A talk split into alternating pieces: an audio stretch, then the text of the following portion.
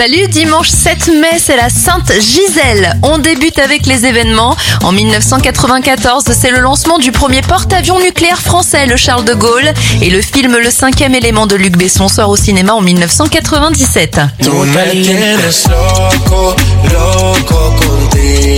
Bon anniversaire à J Balvin, il a 38 ans, 76 pour le chanteur Franck Michael, le dessinateur et auteur Philippe Geluc a 69 ans et ça fait 52 bougies sur le gâteau d'Eagle Eye Cherry.